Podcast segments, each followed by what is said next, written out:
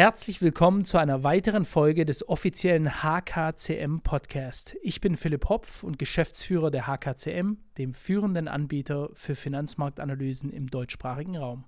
Mit über 70% Erfolgsquote unterstützen wir Sie bei Ihrem finanziellen Erfolg.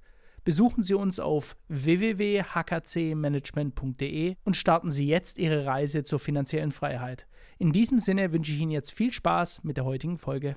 Herzlich willkommen, mein Name ist Philipp Hopf. Das ist ein weiteres Video der HKCM. Heute ein ganz besonderer Gast. Da freue ich mich eigentlich schon lange Zeit darauf, dass das geklappt hat, Professor Dr. Otte. Wir haben eine Show mal zusammen gehabt. Ich meine, das war im Studio in Hamburg, wenn ich mich recht entsinne. Damals, äh, ich glaube, das haben wir uns damals kennengelernt. Äh, das war mit Fair Talk, wenn ich mich recht entsinne. Und ähm, ja, jetzt sprechen wir heute mal über einige spannende Themen. Ähm, vielleicht für die Leute, die die letzten Jahre doch hinterm Mond gelebt haben, mal eine kleine Vorstellung für jemanden, der eigentlich nicht mehr vorgestellt werden muss. Ähm, Sie sind zum ersten Mal auf unserem Kanal. Ähm, vielleicht mal ein paar eine ganz kleine Vita, die ja trotzdem sich dann etwas äh, länger ausdehnen wird. Sie waren nicht nur Vorsitzender der Werteunion und Kandidat für das Amt des Bundespräsidenten, Herr Otte ist auch Ökonom und war zu Zeiten der Hypothekenkrise recht präsent in den Medien, da sie diese ja auch, also die Hypothekenkrise, korrekt vorausgesagt hatten. Infolgedessen sind sie in diversen Talkshows eingeladen und sind immer wieder von verschiedenen Nachrichtensendern interviewt worden, die sie alle um ihre Expertise zum damaligen Geschehnissen gebeten haben. Wahrscheinlich wären sie heute immer noch so präsent wie damals, wenn Sie nicht Dinge und Themen angesprochen hätten, die viele Entscheidungsträger lieber aus der Welt haben wollen, wer aber die Wahrheit ausspricht, braucht bekanntlich ein schnelles Pferd. Ich glaube, äh, das haben wir alle zurzeit äh, richtig gut gemerkt, wie sich dieses, äh, wie sich dieses Sprichwort auch bewahrheitet. Nun, Sie waren auch ordentlicher Professor an Universitäten in Deutschland, den USA und Österreich, sind seit vielen Jahren ein erfolgreicher Fondsmanager und ein ebenso erfolgreicher Bestsellerautor. Und das ist jetzt wirklich eine Besonderheit, das wusste ich auch nicht. Und zwar sprechen wir hier von mittlerweile 14 Spiegel-Bestsellern, die Sie geschrieben haben. Darunter der Crash kommt, in dem Sie 2006 die Finanzkrise voraussagten und 2019 Weltsystemcrash. Wir werden alle Bücher mal einblenden, indem Sie eine Renationalisierung der Welt und einen neuen Kalten Krieg voraussagten. Ihr kürzlich erschienenes Buch hat einen ganz anderen Titel, endlich mit Aktien Geld verdienen.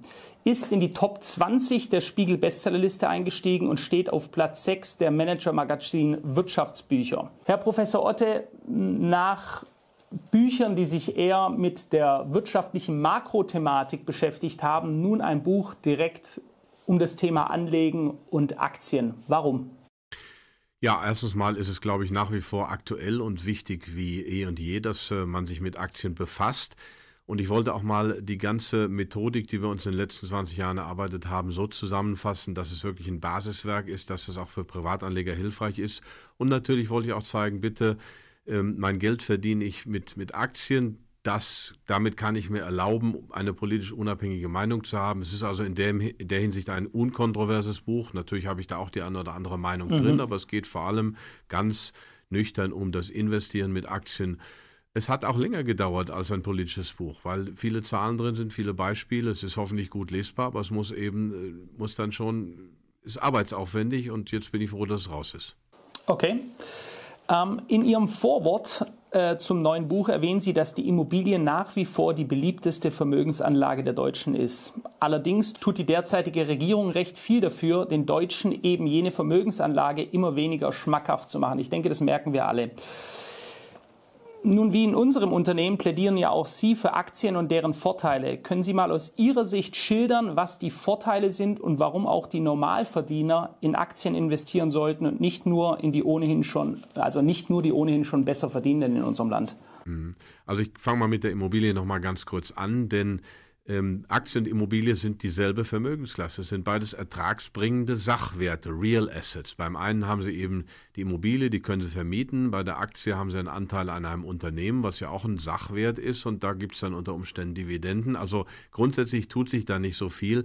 Die Immobilie ist eben ein Bündel von Rechten und Pflichten. Also Sie haben das Recht, äh, sie zu bewohnen oder zu vermieten oder zu ändern ja. und sonst was. Aber Sie haben die Pflicht, das Finanzamt zu bezahlen, die Bank zu bezahlen, die Auflagen des Staates zu erfüllen. Es ist nicht so einfach, dass Sie jetzt ein Haus kaufen, ich habe dieses Haus. Nein, Sie kaufen ein Bündel von Rechten und Pflichten, genauso wie Sie das bei der Aktie machen. Und die Aktie ist pflegeleichter, sie ist fungibler und was jetzt viele merken, ist eben, dass man mit der Immobilie immobil ist und damit erpressbar. Also die Immobilie hat durchaus ihren Platz im Vermögensaufbau, aber nicht so, wie sich das die meisten vorstellen, dass man irgendwann mit 30, 35 seine erste Wohnung kauft, sein erstes Haus baut. Das ist ein unglaublicher Vermögensfresser, wenn Sie anfangen wollen, mit der Immobilie Geld zu verdienen, dann fangen Sie an mit vermieteten kleinen Wohnungen. Ich hatte einen Studenten in Worms, äh, türkischer Mitbürger, Deutsch-Türke, der hatte, als er studierte, schon acht Studentenapartments am Laufen. Also lieber zur Miete wohnen und vermieten, aber auch das ist im Moment nicht so weit möglich. Also lieber fungible Assets, die man leichter traden kann, die man leichter kaufen kann, Aktien, ähm, Edelmetalle sind unsere bevorzugten Assets. Es gibt natürlich auch noch andere. Ähm, da haben sie dieselben Vorzüge und viele der Nachteile wie bei der Immobilie nicht. Aber äh, dieses, ich habe jetzt dieses Haus, ich habe jetzt dieses, dieses Gebäude, ich habe dieses Grundstück, dieses Besitzgefühl, das treibt dann viele doch in die Immobilie und nach den neuen Heizungsgesetzen merken wir einfach, wie katastrophal das ist. Also das, was in den 70er Jahren, als ich aufgewachsen bin, noch funktioniert hat. Man kaufte sie, man hatte relativ niedrige Zinsen, die Preise gingen automatisch rauf, die Inflation äh, half auch noch, die Schulden abzutragen. Das ist alles vorbei. Die Immobilie mhm. kann, wenn man viel Sachverstand hat, natürlich ein tolles Investment sein, aber Sie müssen Sachverstand haben. Da ist mir die Aktie lieber. Da kann man ein bisschen streuen, da kann man auch in sicherere Objekte gehen als in normale Immobilien. Ja, da sei vielleicht auch noch zu erwähnt, wenn wir auf die aktuelle Situation blicken und jetzt haben wir jemand, der hat eine Immobilie und jemand, der hat ein Aktiendepot und beide wollen zum gleichen Zeitpunkt verkaufen der, der die Aktien hält, der geht morgen in sein Depot und wie auch immer der Kurs gerade steht, der drückt auf Verkaufen und dann hat er die Liquidität sofort zur Verfügung. Der, der sagt, ich möchte jetzt morgen selbst in Stuttgart einem komplett ausgetrockneten Markt, was die Liquidität angeht, also der Liquiditätsentzug, äh, viel Spaß beim Verkaufen. Ja. Und ich denke, das ist einer der größten Vorteile, gerade wenn man sagt, ich will mobil bleiben in der aktuellen Zeit, dann darf ich nicht eine Immobilie halten, wenn ich gleichzeitig Mobilität auch in Anbetracht auf die Liquidität Qualität meines Kapitals haben möchte. Da muss ich natürlich ein bisschen meine völlig andere Perspektive einbringen, Herr Hopf. Äh, ja, ich kann natürlich die Immobilie nicht verkaufen, wenn ich sie will, also gerade Stuttgart oder so, und dann gehen die Preise ja ganz brutal runter. Aber grundsätzlich plädiere ich ja auch für die Aktie, bei der Aktienanlage für Qualitätsaktien, für die langfristige Aktienanlage und auch dafür, dass man diesen emotionalen Impulsen zu verkaufen widerstehen muss und sich das wirklich kritisch überlegen muss, dass also verkaufen, natürlich kann man auch mal verkaufen, aber da haben wir einen etwas anderen Ansatz. Also wir glauben, dass wir mit sehr guten Qualitätsaktien langfristig stressfrei Geld verdienen können, indem wir überwiegend dabei bleiben. Aber natürlich gibt es auch da äh, Verkaufsmomente und dann kommt das, was Sie jetzt gesagt haben, absolut zum Tragen. Wenn ich jetzt, was sicherlich gut wäre, in dem einen oder anderen Markt eine Immobilie verkaufen wollte, könnte ich das nicht. Bei der Aktie kann ich es. Mhm. Ja, ganz klar. Ähm, was mich noch interessieren würde, in Ihrem Buch, ähm, wie auch schon im Titel, äh, wird die Königsanalyse erwähnt. Was ist darunter zu verstehen? Das ist, Fund, also ist im Prinzip äh, Value Investing nach Warren Buffett, das ich mehr oder weniger äh, handhabbar gemacht habe, also eine, eine Methode daraus entwickelt habe, die auch für Privatanleger anlegbar, äh, anwendbar ist. Und es geht eben bei der Aktie nicht nur um Preis. Die meisten schauen nur auf den Preis und ich sage, die Qualität ist erheblich wichtiger als der Preis, die Qualität einer Anlage. Also bei Edelmetallen ist die Qualität das, was man sieht. Da muss man nicht viel drum herum reden. Gold ist Gold, Silber ist Silber. Aber bei Aktien ist es eben äh, viel schwerer zu sagen, ist jetzt Tesla hohe Qualität, ist die Deutsche Bank hohe Qualität, ist Microsoft hohe Qualität, ist Sixt hohe Qualität, was auch immer. Und da haben wir in der Königsanalyse zehn Kriterien und ich gehe das im Beispiel durch in der, im Buch, wie man das dann auch macht. Ähm, und aus drei Bereichen. Einmal geht es um das Geschäftsmodell, also wie sicher ist das Geschäftsmodell des Unternehmens. Nehmen wir da die deutsche Automobilindustrie. Da muss man drei mhm. Fragezeichen machen, was da in Zukunft ist, so gut das in der Vergangenheit war. Das zweite ist Management. Und das dritte ist dann Bilanz- und Kapitalmanagement. Also wie geht das Geld, Unternehmen mit dem Geld um? Und in all diesen drei Bereichen kann man dann Punkte vergeben und nachher kriegt man dann entweder Königsunternehmen, also Top-Qualität, über 70 Prozent, über 70 Punkte. Man hat äh, zyklische Unternehmen, mittlere Qualität zwischen 40 und 70 und unter 40 hat man erstmal geringe Qualität oder unter 20 dann Junk-Status. Und ich muss zum Beispiel sagen, dass die Deutsche Bank dann ziemlich weit unten schon was beim Junk-Status landet und ähm, zum Beispiel Mercedes-Benz im Moment oder Mercedes, die äh, ist auch nur noch bei 35 Punkten, obwohl es ein tolles Unternehmen ist, aber das Geschäftsmodell ist einfach bedroht. Mhm. Ja, sehr interessant, dass Sie jetzt ein paar ähm, deutsche Unternehmen, DAX-Unternehmen angesprochen haben. Wenn ich richtig informiert bin, dann haben Sie in Ihrem Fonds keinerlei DAX-Unternehmen mehr. Ähm, liegt das daran, dass Sie in die 40 deutschen Unternehmen des DAX per se kein Vertrauen mehr haben oder dass Sie in die Politik des Landes kein Vertrauen mehr haben? Ja, das hängt natürlich eng miteinander zusammen. Also jedes Land stützt seine Konzerne. China macht das, Russland macht das, die USA ganz besonders. Die führen auch brutal viel Industriespionage durch bei ihren Verbündeten. Die Amerikaner, das darf man nicht vergessen, hat neulich nochmal der ex-französische Wirtschaftsminister gesagt. Äh, England macht das, nur Deutschland, wenn von Ausland Forderungen kommen, dann haut die deutsche Regierung noch oben einen drauf. Das heißt, wir haben eine katastrophale, desaströse Politik wir haben viele gute, fleißige Menschen in Deutschland. Ich habe vor 20 Jahren, als ich, dieses, als ich meine Vorträge gehalten habe, gesagt, Daimler können Sie immer kaufen. Die überstehen auch eine schlechte Regierung und äh, ein schlechtes Management. Aber das ist mittlerweile nicht mehr so.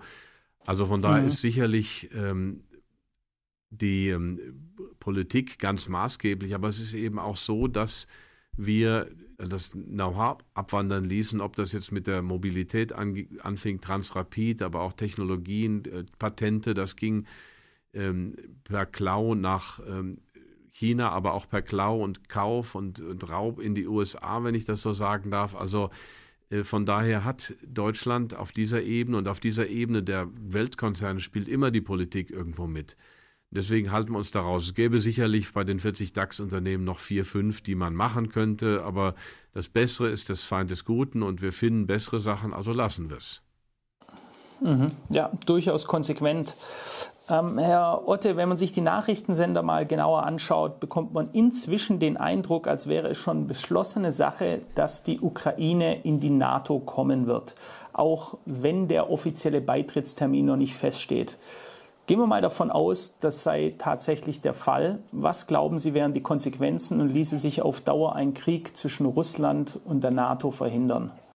Ja, also jetzt ähm, ist dieser Krieg ja, ich folge dem und es ist eine Tragödie, weil ich meine Doktorarbeit tatsächlich 1995 an der Princeton University über mögliche Veränderungen der deutschen Außenpolitik durch die Wiedervereinigung geschrieben habe. Ein Kapitel war tatsächlich der NATO-Osterweiterung gewidmet, 1995. Und da war diese Entwicklung, die wir jetzt haben, absehbar. Da gab es noch keinen Putin, zumindest kannte den noch keiner und so weiter und so fort. Das sind rein geopolitische Spiele, die hier gespielt werden. Ich will da gar nicht tiefer einsteigen.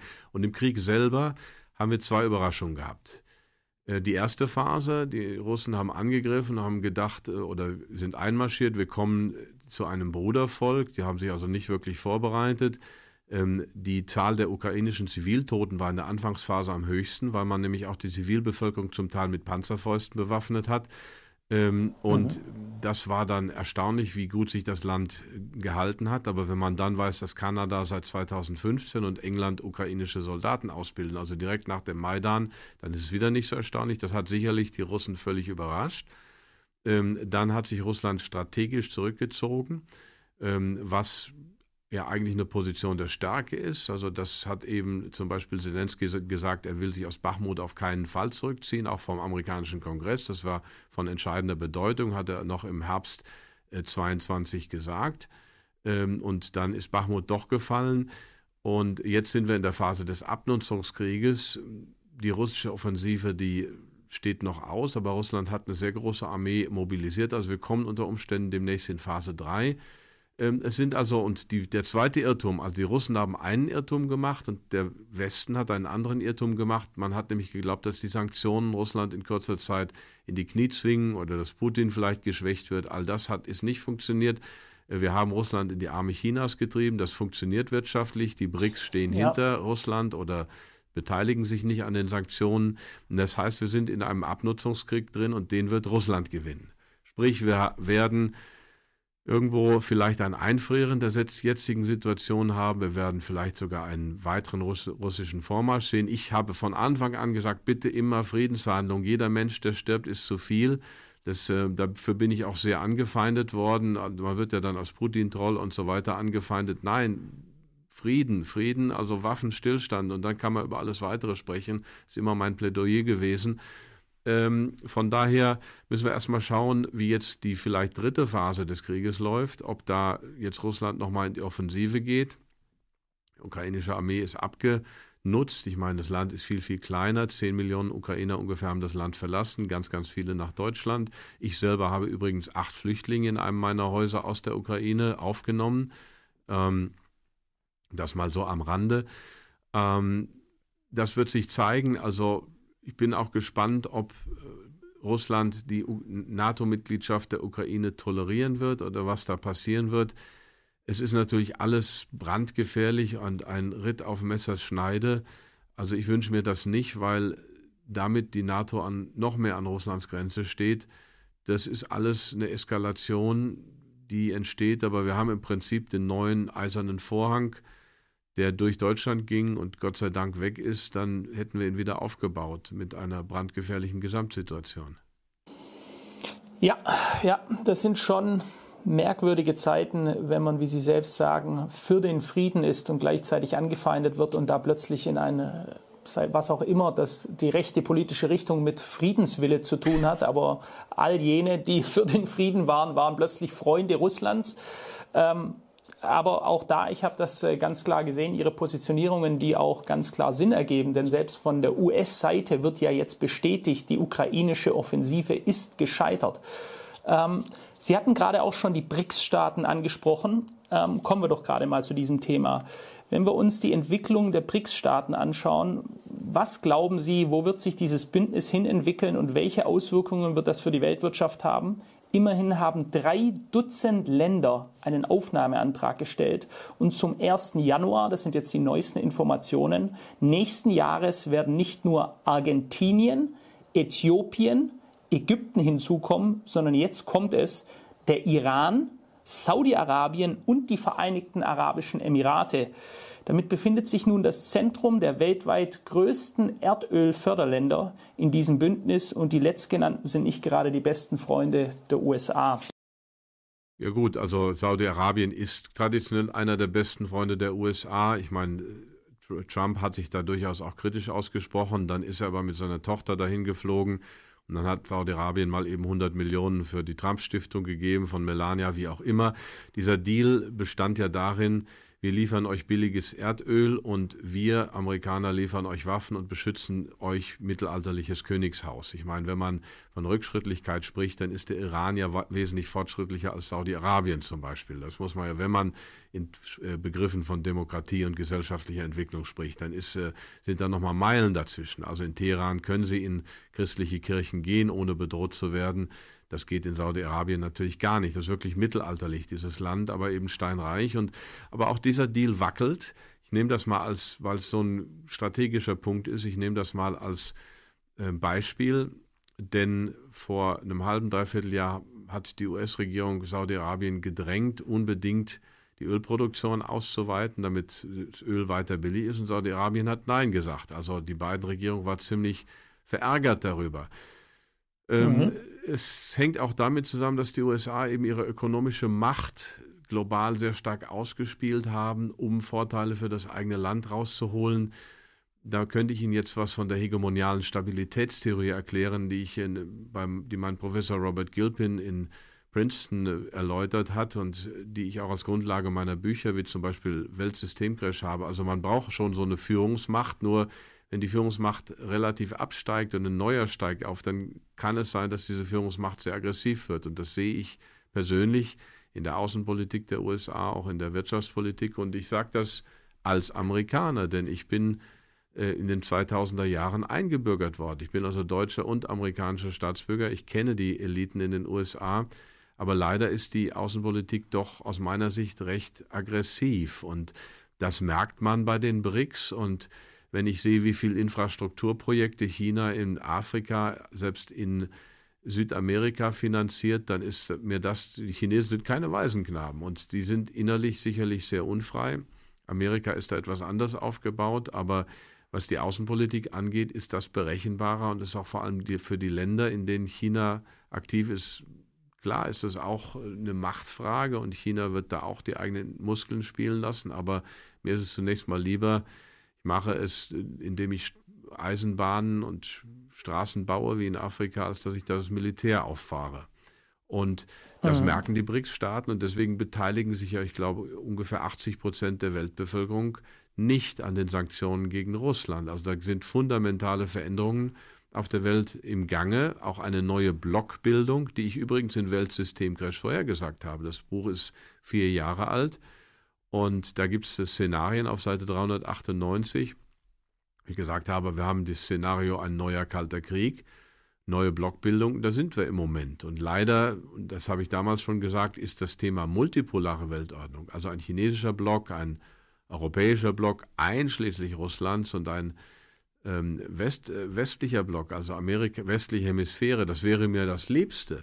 Ähm, denn die Globalisierung ist auf dem Rückmarsch und so eine dreifaltige Weltordnung fände ich am, am sympathischsten. Aber da habe ich vor vier Jahren schon gesagt, das ist sehr, sehr unwahrscheinlich. Und was wir jetzt im Zuge dieses ähm, Konfliktes in der Ukraine sehen, ist eben, dass äh, die Westeuropa, insbesondere Deutschland, andere Länder noch stärker an die USA angeschlossen werden. Das heißt, der Kalte Krieg, der neue Kalte Krieg mit stellenweisen sogar Stellvertreterkriegen und heißen Kriegen ist die Realität.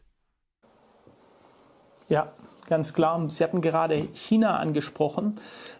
Dahin führt mich jetzt auch meine nächste Frage. Besteht denn Ihrer Meinung nach die Möglichkeit, dass da aus dem Wirtschaftsverband der BRICS-Staaten auch ein militärisches Bündnis hervorgehen kann, um der NATO ein Gegengewicht vorzusetzen, sozusagen eine Neuauflage des Warschauer Paktes? Da Stichwort Taiwan. China lässt ja keinen Zweifel daran, dass sie die Insel zurück ins Reich der Mitte holen wollen. Und Warren Buffett hat auch überraschend sein Investment in TSMC zurückgezogen, obwohl er ja als Langzeitinvestor bekannt ist. Hat er da vielleicht Lunte gerochen oder weiß er etwas, das wir nicht wissen? Ja, Buffett hat vier Millionen, na, was heißt Lunte gerochen? Also als Value Investor versuche ich erstmal alle Risiken möglichst auszuschließen. Also wenn ich auf Qualität setze, wenn ich stressfrei langfristig investieren will, also wenn ich jetzt nicht trade, wie es, wie es bei Ihnen ist, sondern wenn ich diesen anderen Ansatz verfolge, will ich ja möglichst lange dabei bleiben. Das heißt, ich will möglichst alle Risiken ausschließen. Auch unsere Strategie mhm. ist seit zwei Jahren, wir investieren fast nur noch im westlichen Einflussbereich, weil wir eben all diese Risiken raushaben wollen. Und solange wir da genug finden, ähm, haben wir vielleicht nicht die größten Gewinnchancen, aber wir haben solide, langfristige Gewinnchancen. So gehen wir daran. Und Buffett hat selber gesagt, als er seine 4 Milliarden da verkauft hat, TSMC, dass geopolitische Erwägungen, they were a factor in my consideration. Also einfach Risiken ausschließen, lieber was Langweiliges, was weniger Risiken hat, als das. Ähm, in der Tat. Ähm, Buffett ist ja kein Geopolitiker, aber er hat, er hat quasi einen siebten Sinn für Risiko und will das natürlich möglichst weghaben. Thema, äh, nochmal darauf zurückgehend, auf ein militärisches Bündnis, halten Sie sowas für realistisch?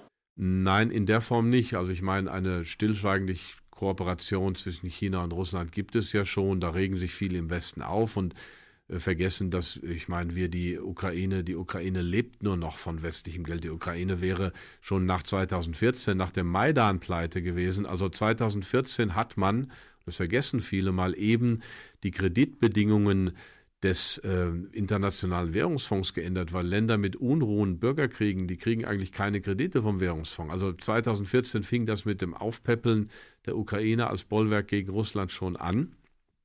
Und ähm, die NATO ist ein sehr geschlossenes Bündnis, wie Lord Ismay, der erste Generalsekretär, sagte, also Engländer, uh, to keep the Russians out, the Americans in and the Germans down. Das war so sein, sein Fazit zur NATO und das hat er in den 50er Jahren ja. gesagt.